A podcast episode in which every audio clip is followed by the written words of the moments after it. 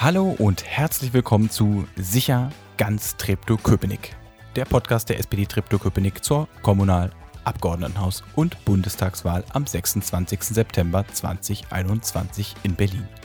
Mein Name ist Paul Bahnmann, ich bin unter anderem Mitglied der SPD-Fraktion Treptow-Köpenick und in diesem Podcast treffe ich ganz viele verschiedene Menschen, die sich aus ganz unterschiedlichen Gründen in der SPD und jeder auf seine oder ihre Weise für den Bezirk einsetzen. In diesem Podcast ist eine Sache sicher, es geht immer um ganz Treptow-Köpenick. Und jetzt ganz viel Spaß mit der Folge.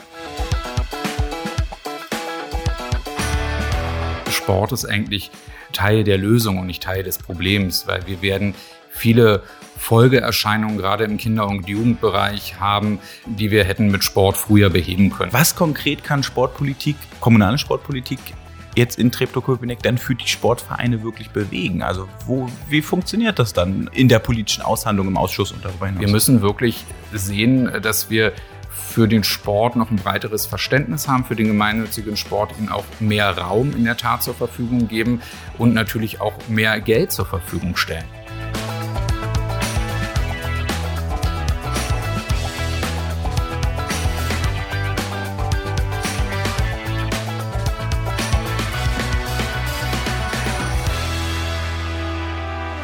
Hallo Steffen.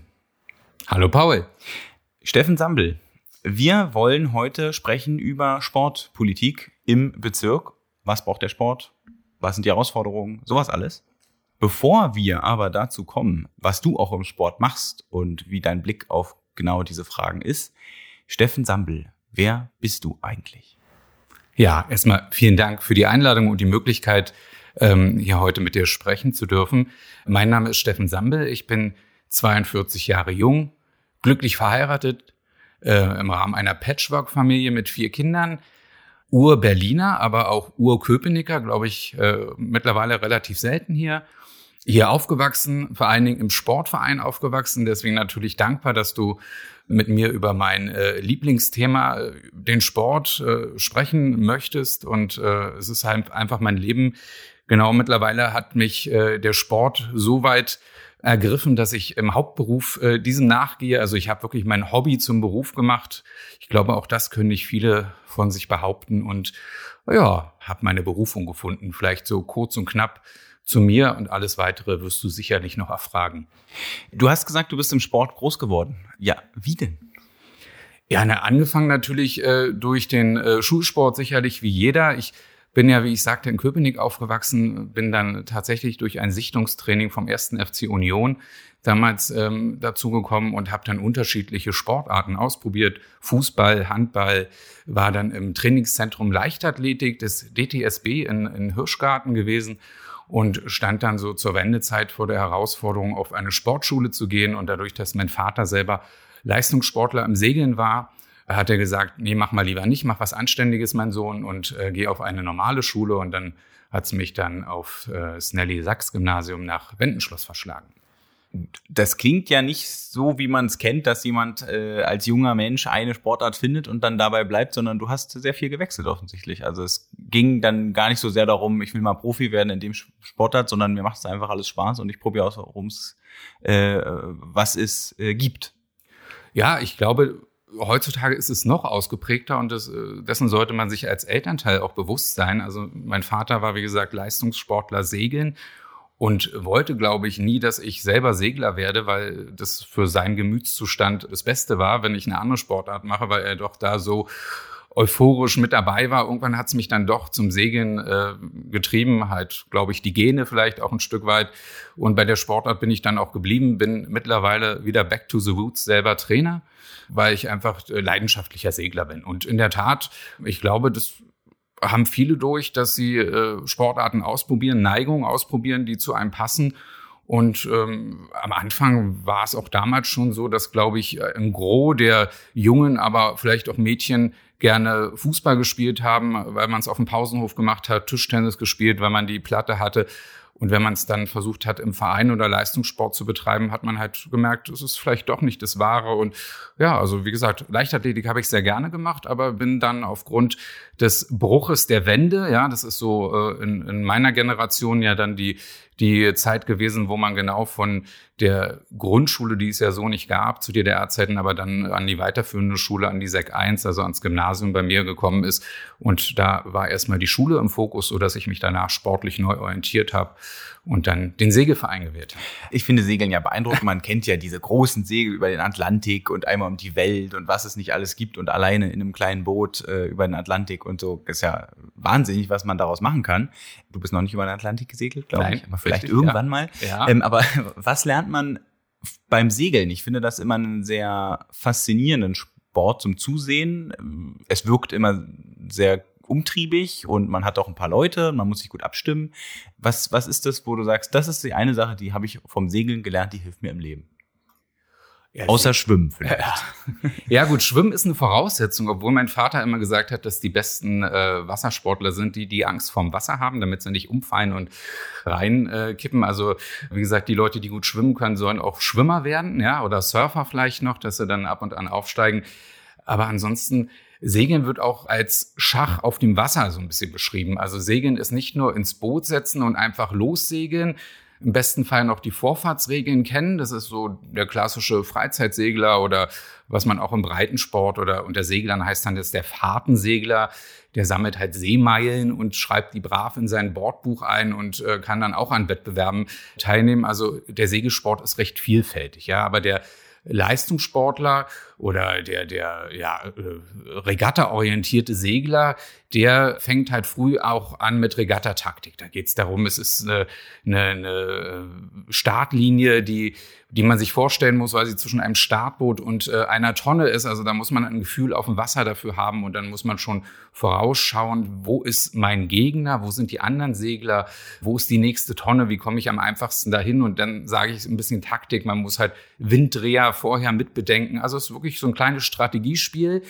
Und ähm, das war die Herausforderung. Ich glaube, Segeln, und so vermitteln wir das auch und ich immer als Übungsleiter äh, und Trainer, ist, glaube ich, einerseits die Natur zu achten und zu schützen. Es gibt die zehn goldenen Regeln der Wassersportler. Ähm, das ist, glaube ich, wichtig. Und für mich war das Faszinierende eigentlich die Ruhe immer. Also es stört mich als Trainer so ein bisschen, dass ich dann irgendwie meinen 40, 50 PS Motor hinter mir habe, was auch schön sein kann, wenn man natürlich mal ähm, die Freiheit genießen kann und äh, über die Ostsee fliegen kann von Welle zu Welle.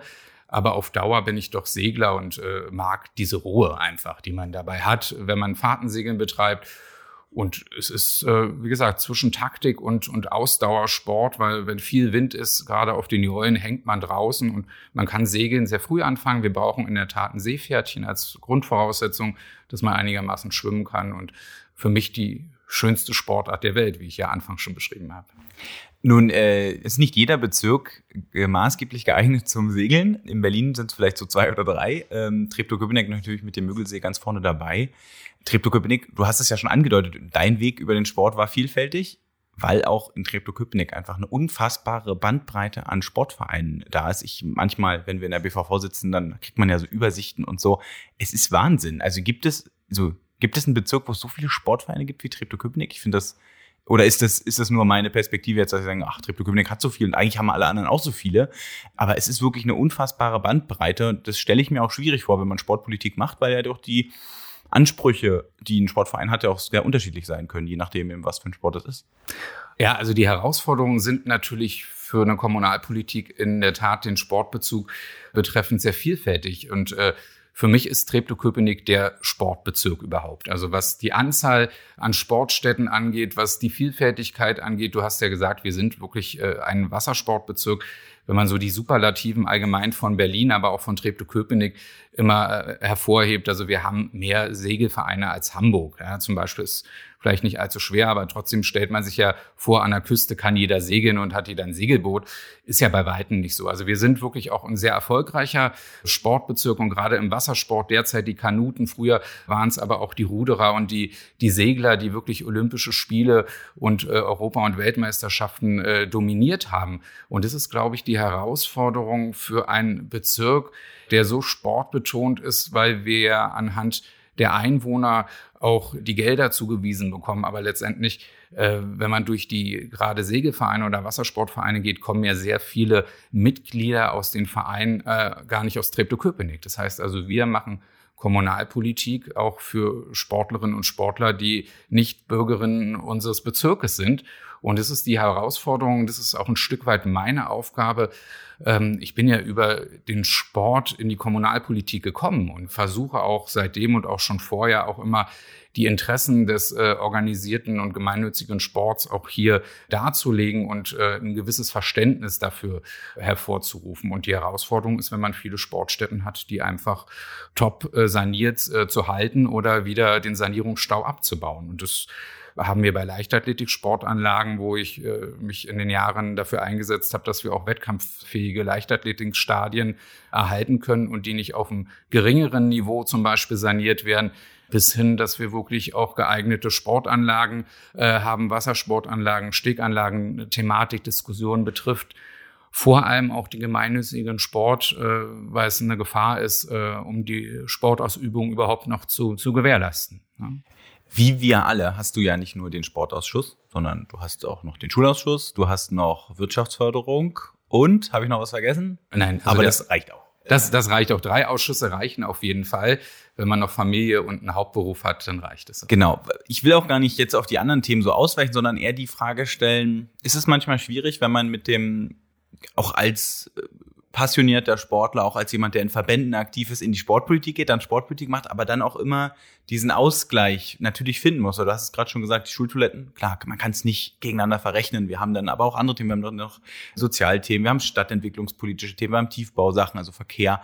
Und dann ist man ja schon, am Ende sitzt man in der BVV und muss für alles austarieren und kann leider nicht der eine äh, Sportvertreter sein. Ist das manchmal schwierig?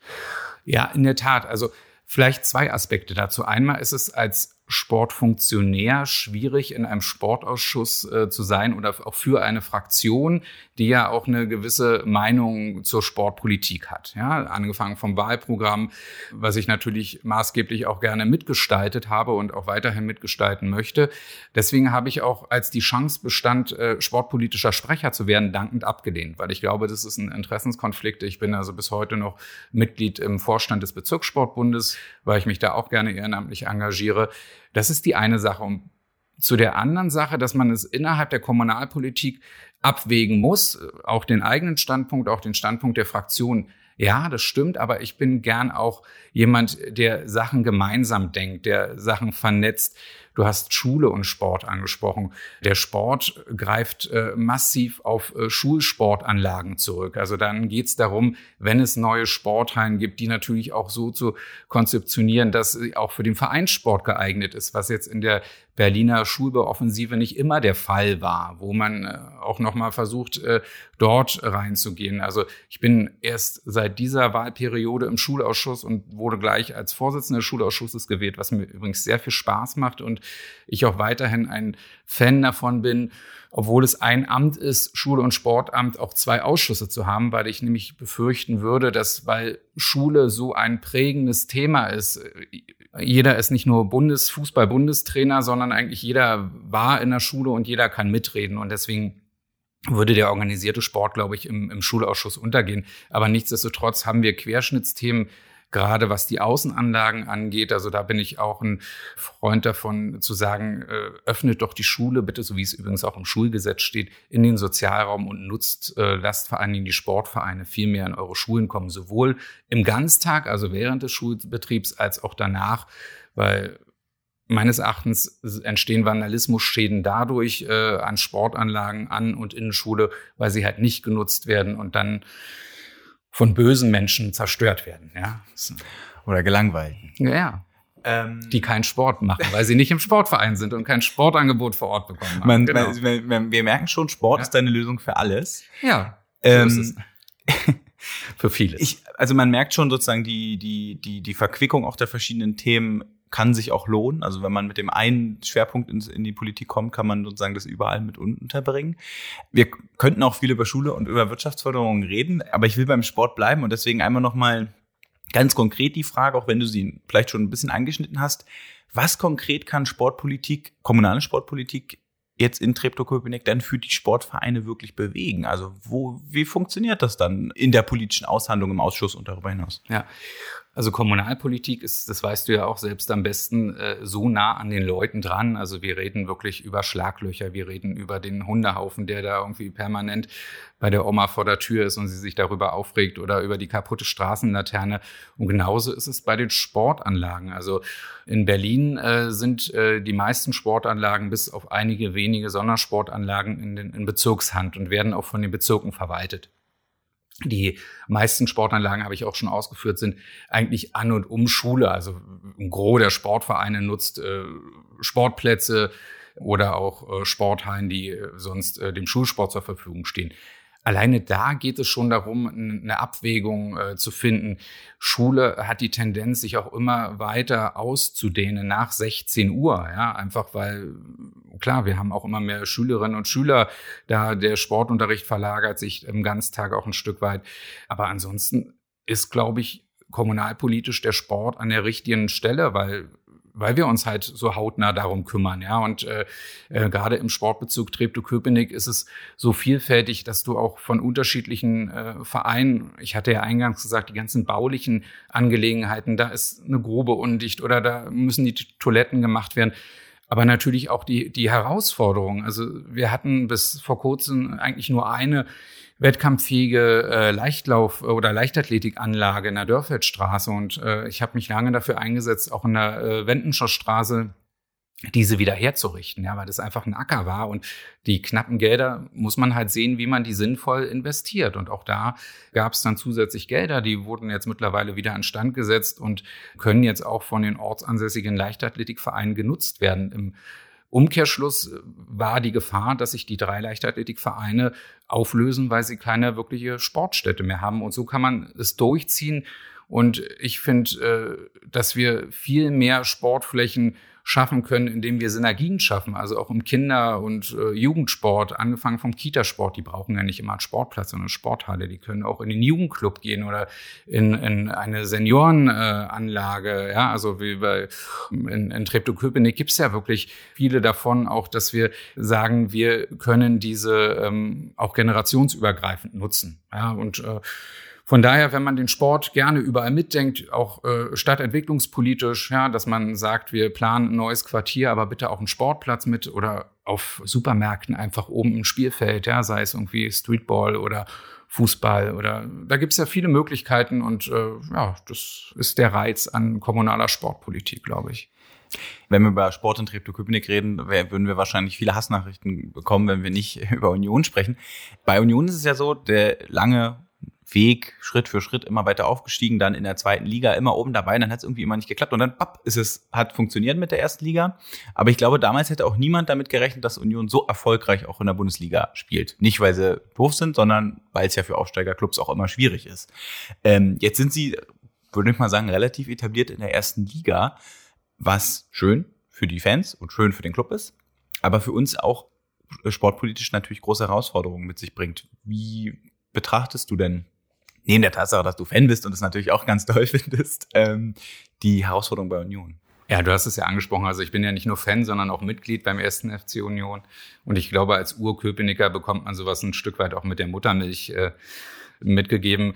Aber in der Tat, ich war auch Anfang sehr skeptisch. Da schlugen zwei Herzen in meiner Brust. Äh, einmal der sportliche Erfolg und natürlich, äh, dass man sagt, Union gehört in die erste Liga. Auf der anderen Seite war die Befürchtung bei meinen, in meiner Person, aber auch bei vielen im Freundes- und Bekanntenkreis, ähm, gerade auch bei Unionern, dass äh, Union seine Identität verlieren würde. Ja, also dass äh, wir halt nicht mehr der Kiezsportverein sind, der Arbeitersport, äh, den Union ja historisch äh, betrachtet auch immer war, sondern dass man irgendwie im schlimmsten Fall äh, ein, ein, Verein wie, wie äh, die Leipziger wird, ja, oder so. Ich sag mal, kommt ein großer Sponsor und setzt sich da rein, obwohl ja Union auch sehr basisdemokratisch ist, ja. Also es gibt Mitgliederversammlungen, da wird sehr viel entschieden, ja, und, und äh, ja gut, die anderen Stories, die kennt halt jeder, dass die Unioner sich ihr, ihr Stadion, ihre Tribüne selbst gebaut haben. Das ist ja alles rumgegangen und so. Nichtsdestotrotz sind die Sachen zum Glück nicht eingetreten. Also bei solchen banalen Sachen, dass äh, die Bratwurst noch genauso viel kostet wie vorher, ja, oder das Bier auch genauso viel. Das sind natürlich Sachen im Nachhinein betrachtet, sage ich, es war die richtige Entscheidung. Es macht auch weiterhin Spaß und natürlich viel mehr Spaß, wenn dann Clubs wie Bayern München oder äh, Dortmund in die alte Försterei kommen und natürlich noch viel mehr, wenn man gewinnt, ja, oder äh, zumindest gegen Bayern auch in der letzten Saison unentschieden spielt. Was ein Sieg ist. Ja, genau, was ein Sieg ist, was ja nicht viele schaffen. Das ist in der Tat so. Und die Herausforderung, du hast es ja angesprochen, wir, wir krebeln ein Stück weit seit Jahren im Stadionausbau herum. Es ist natürlich, es gab noch einen stärkeren Mitgliederzuwachs. Das heißt also, dass bei Weitem nicht mehr jedem Mitglied oder jedem Fan überhaupt äh, die Möglichkeit gegeben werden kann, derzeit eine, eine Karte zu bekommen, also auch vor Corona schon nicht. Und ähm, dass wir einfach einen Stadienausbau schon lange planen, der dann aber nicht in bezirklicher Verantwortung steht, sondern von der Senatsverwaltung bearbeitet wird und es immer wieder zu Rückschlägen kommt, weil noch ein Verkehrskonzept verlangt wird, weil noch äh, jenes und dieses, äh, wo dann viele Akteure, also nicht nur der Senat, sondern natürlich auch die S-Bahn und die BVG und letztendlich äh, die Parkplatzsituation, jeder weiß es ja. Also wir, wir haben da viele Baustellen im wahrsten Sinne des Wortes. Und ich finde es ein bisschen schade, dass hier die Corona-Zeit nicht wirklich aktiv genutzt wurde, um dieses voranzutreiben. Ja, und äh, bin gerne bereit, da auch behilflich zu sein, das in möglichen äh, voranzutreiben, sowohl als Kommunalpolitiker als auch als Sportfunktionär, um da irgendwelche gordischen Knoten zu zerschlagen. Ja, auf der anderen Seite, wie gesagt, im Nachwuchsleistungszentrum, also in der Nachwuchsarbeit sind wir gut vorangekommen mit dem ersten FC Union und hoffe, dass wir jetzt bald einen Stadionausbau haben, dass wir auch äh, da erstklassig werden können. Bei jedem Podcast, den ich hier mache, müssen wir Corona ansprechen. Es hat alles verändert irgendwie. Aber die Sportvereine waren ja nun mal ganz anders betroffen. Ähm, Sport war, wurde untersagt, dann aufgemacht, dann nur draußen, dann, ne? also die, die, die Betroffenheit der Sportvereine war ja noch mal deswegen schon sehr hoch. Dann wir wissen, Sportvereine leben von Mitgliedsbeiträgen. Wenn man keinen Sport macht, dann tritt man aus oder sagt, das haben wir jetzt nicht. Ähm, wir haben natürlich den Profisport wie Union und äh, andere, die dann auch wirtschaftlich krasse Einbußen davon haben. Wie, wie hast du die letzten anderthalb Jahre sind es ja mittlerweile, seit Februar 2020, aus der Perspektive des Sports gesehen? Was sind so die Sachen, wo du sagst, das war hart und ähm, ja, wie war das in den letzten 18 Monaten? Na, den Sport hat's äh, im Grunde von 100 auf 0 runtergehauen. Ja, also es war ein, Frontalaufprall letztendlich, wie, wie natürlich in vielen Lebensbereichen. Aber du sagst es ja Sport und ähm, deswegen denke ich auch im Nachhinein betrachtet, und das habe ich auch zwischendurch immer wieder kommuniziert, Sport ist eigentlich Teil der Lösung und nicht Teil des Problems, weil wir werden viele Folgeerscheinungen gerade im Kinder- und Jugendbereich haben, die wir hätten mit Sport früher beheben können. Und das ist vielleicht gleich mal den Appell vorab in die Zukunft gerichtet. Man muss dort viel besser auch äh, detaillierter schauen, welche Möglichkeiten man hat, Sport im Freien und Sport in alternativen Sportanlagen auszuführen rückblickend betrachtet äh, hat äh, der der Vereinssport schon gelitten. Ja, also ich bin froh und ein Stück weit auch äh, stolz auf die Sportvereine und, und auf das System äh, Sportverein, dass so viele dem Sport treu geblieben sind. Ja, selber als Segler, wir haben, glaube ich, ich will jetzt nicht sagen keine, aber mir ist jedenfalls kein Austritt bekannt aus meinem eigenen Sportverein. Also da auch dem, dem Sport die Treue gehalten, dem Sportverein. Wir haben aber sehr viel Sportangebote, die dann eher in das Co-System gehen. Wir sind ja als äh, gemeinnütziger Sport in den Kitas dabei. Ja, da zahlst du als Eltern einen Beitrag dafür, dass dein Kind einmal, zweimal die Woche Kitasport macht. Da ist natürlich klar als Elternteil, dass du sagst, wenn der Sportverein nicht mehr in die Kita darf, dann zahle ich auch keinen Beitrag. Da hast du ja nicht die Bindung, wie als wenn du, wie ich zum Beispiel, jahrelang in einem Sportverein aufgewachsen bist. Da überlegst du dir es dreimal mit den Leuten, mit denen du aufgewachsen bist, mit denen du sportliche Erfolge gefeiert und auch Niederlagen äh, zusammen durchgestanden hast. Da trittst du nicht so einfach aus. Und das sind, glaube ich, so die unterschiedlichen Bereiche. Es geht weiter in der Schule, auch da, ne, Schulkooperation, da bleibst du auch nicht im Sportverein. Wie gesagt, wir sind gerade dabei, als organisierter Sport den Mitgliederverlust aufzuholen und da wird es auch Kampagnen geben zum Ende des Jahres. Aber mein Appell an die Politik und hier gerade die Landespolitik, die die Corona-Verordnung gemacht hat, bitte viel, viel umsichtiger damit umgehen und äh, Schließungen nicht so pauschal vorzunehmen. Es ist natürlich immer anstrengender, wenn man schaut, ist diese Sportart oder jene vielleicht auch äh, unter Corona-Bedingungen noch umsetzbar oder auch an alternativen Orten oder in alternativer Ausführung. Also es gibt auch Kampfsportarten, die man dann in so einer Art Schattenboxen, ja, wo man keinen Körperkontakt hat, aber die wurden grundsätzlich per se, weil sie halt Kampfsportarten sind, verboten und äh, lange halt äh, durfte man sie nicht ausführen, weil sie Kontaktsportarten sind letztendlich. Ähm, und ja, also auch da die Abstimmung zwischen den einzelnen äh, Ländern hat meines Erachtens nicht so funktioniert, wie man sich das im, im Sport vorstellt. Ähm, und äh, wir haben als Sport immer versucht, äh, das auch zu artikulieren. Das ein Stück weit auch selbstkritisch betrachtet sind wir da, glaube ich, nicht so durchgedrungen wie andere äh, Gesellschaftsbereiche, weil man auch gesagt hat, vielleicht ist Sport jetzt in der Situation erstmal nicht das Wichtigste, sondern wir wollen Leben retten. Aber Bewegung ist halt auch wichtig und hat halt auch Langzeitfolgen, gerade im Kinder- und Jugendbereich, die wir jetzt dabei sind zu bearbeiten. Deswegen nochmal Fazit zusammengezogen. Wir möchten, dass zukünftig einfach Sport wirklich als Teil der Lösung gesehen wird, der Sport viel stärker auch mit einbezogen wird, mit dem Sport gesprochen wird und nicht von oben herab Verordnungen geschaffen werden, die dann teilweise in Berlin nochmal äh, ein Stück schärfer ausfallen als im Bundesvergleich. Ja. Dann mal konkret gefragt, was, also du als Sportpolitiker, was braucht der Sport jetzt nach der Corona-Krise? Genau, also der Sport glaub, äh, braucht, glaube ich, so eine Art äh, ähm, Aufholen-Paket, was die Bundesregierung ja jetzt äh, für den Jugend- und für den Bildungsbereich gemacht hat. Also wir brauchen wirklich eine breit angelegte Öffentlichkeitskampagne, wo wir sagen können, den ganzen Vorteile von, von Sportvereinen einer breiten Öffentlichkeit darzulegen. Und das ist im Grunde nicht nur das Sporttreiben. Ja, da kann ich auch zu diversen kommerziellen Anbietern gehen, die mitunter aufgrund des Preiskampfes vielleicht auch sogar noch preiswerter sind als der Sportverein, sondern wir haben sehr viel soziale Aspekte im Sportverein. Wir sind sehr basisdemokratisch organisiert. Also ich selber wurde sozialisiert im Sportverein. Ja, ich war vorher Jugendsprecher, bevor ich Klassensprecher wurde. Ja, und habe die Jugendordnung selber geschrieben. Das ist also unsere Satzung und habe die dann durchgekämpft bei der Mitgliederversammlung in meinem Sportverein. Also als junger Mensch sich dafür eingesetzt, um die Belange der Kinder und Jugendlichen in, in dieser kleinen äh, ähm, Zelle Sportverein durchzusetzen. Und das wissen viele halt nicht, dass Sportvereine so basisdemokratisch organisiert sind, dass die Jugendabteilungen selber ein Gremium haben, dass sie einen Jugendobmann haben, dass sie einen Jugendsprecher haben und diese diese Funktionen setzen sich auf allen Ebenen fort. Das gibt es auf der Landesebene dann in allen Fachverbänden.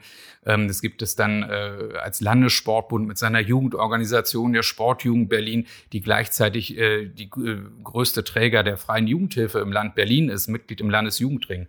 Das wissen viele nicht. Ja, rein die Leute, die wirklich reine Jugendarbeit betreiben, könnten es ahnen, aber der Otto Normalverbraucher hat da oftmals kein Verständnis für, dass im Sport wirklich richtig, richtig gute Jugendarbeit gemacht wird. Was sagst du, sind die größten Herausforderungen und auch gerne noch die Lösungen in der Sportpolitik in den nächsten fünf Jahren? Also wir müssen den Ansatz schaffen, ähm, jetzt vor allem die Jahrgänge, die wir verloren haben, ein Stück weit. Auch ich hatte es ja vorhin so diese Pyramide so ein bisschen beschrieben. Wir brauchen also eine, eine Menge Breitensportlerinnen und Breitensportler. Und ich unterhalte mich halt auch mit vielen anderen Sportvertreterinnen und Vertreter, die sagen, uns sind jetzt zwei Jahrgänge komplett weggefallen. Die holst du auch nicht mehr rein, weil viele leistungs- oder leistungsorientierte Sportvereine und Verbände haben dann immer so einen Korridor, wo sie Kinder und Jugendliche anwerben und die gehen dann halt durch die einzelnen Klassen und, und äh, einige bleiben im Breitensport und einige gehen weiter. Also wir müssen wirklich sehen, dass wir für den Sport noch ein breiteres Verständnis haben, für den gemeinnützigen Sport ihnen auch mehr Raum in der Tat zur Verfügung geben und natürlich auch mehr Geld zur Verfügung stellen. Ja, also wir werden, die haben die Herausforderung, die Kosten von Corona zu tragen in allen Haushalten, Bezirk, Land, Bund aber dürfen, glaube ich, nicht äh, den Fehler machen, hier an der falschen Stelle zu sparen. Und wenn du mich dann so fragst, die falsche Stelle wäre hier im Kinder- und Jugendbereich und vor allen Dingen auch in der Prävention. Wir haben, glaube ich, sehr viel Präventionsgelder bei den Krankenkassen, die man, äh, denke ich, gut im Kinder- und Jugendsport investieren kann. Also auch hier bin ich gerne da bereit, äh, behilflich hier die Konzepte aufzuzeigen. Wir möchten frühkindlich anfangen, im Kita-Bereich uns noch stärker aufstellen.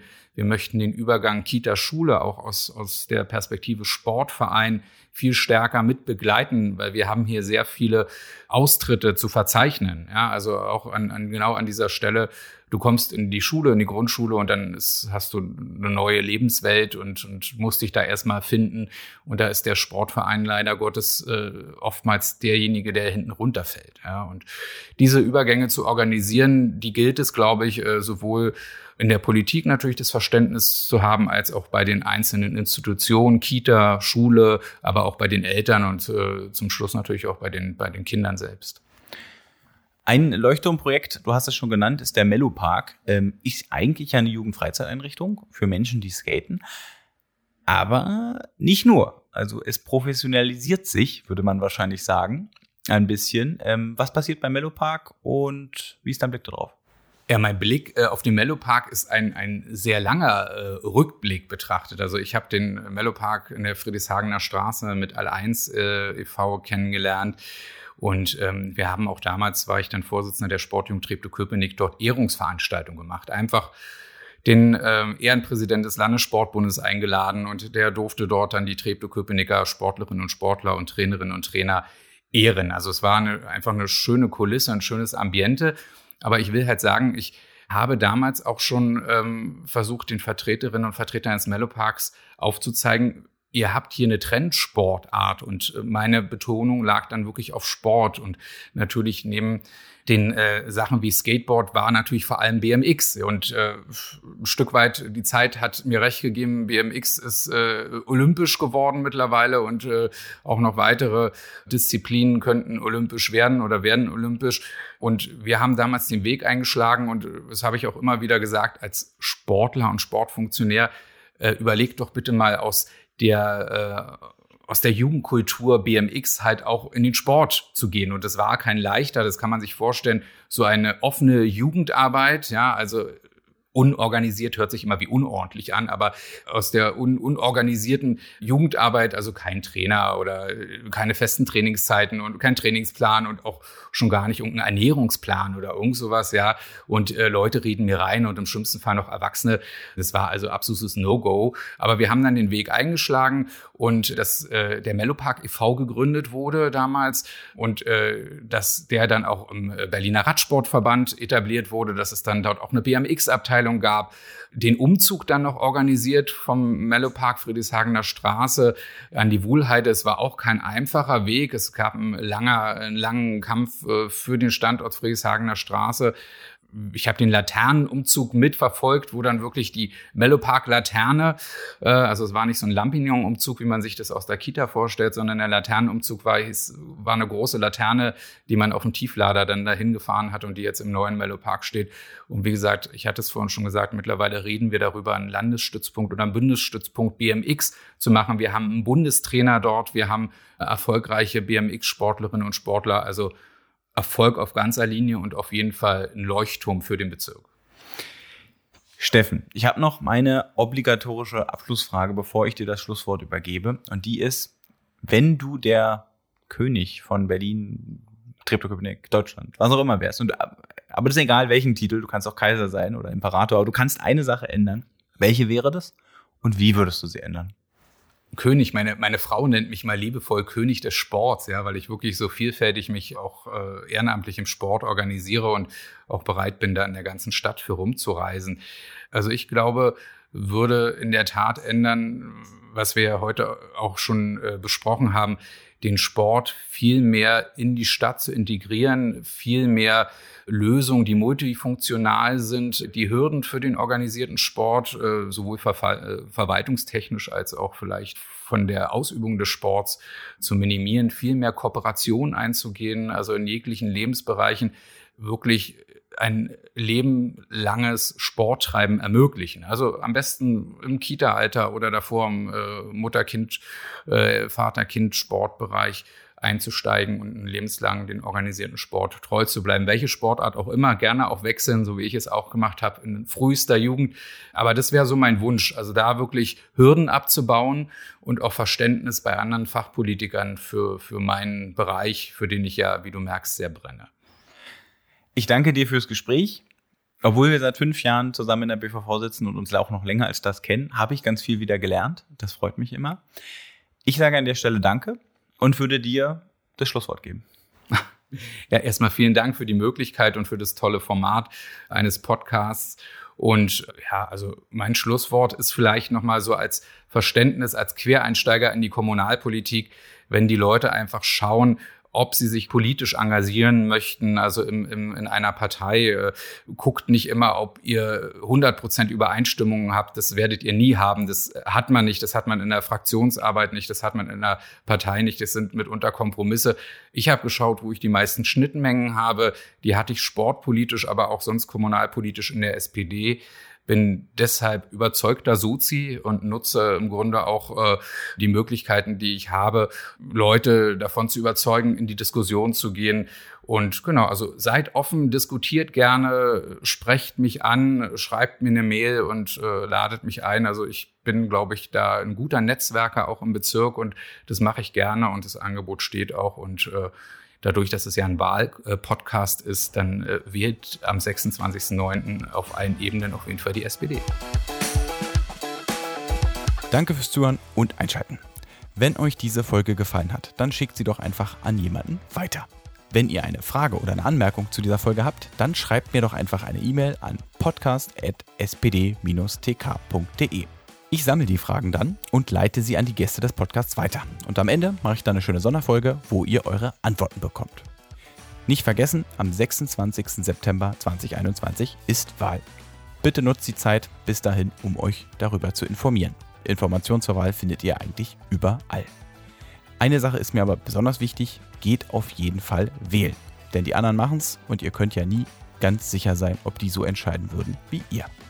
Ich würde mich natürlich sehr darüber freuen, wenn ihr sowohl bei der Kommunal-, der Abgeordnetenhaus- als auch der Bundestagswahl SPD wählen würdet. Ein paar Gründe warum habt ihr heute ja sicherlich gefunden. Bis dahin wünsche ich euch eine schöne Zeit. Mein Name war und ist Paul Ballmann. Bleibt gesund. Bis zum nächsten Mal.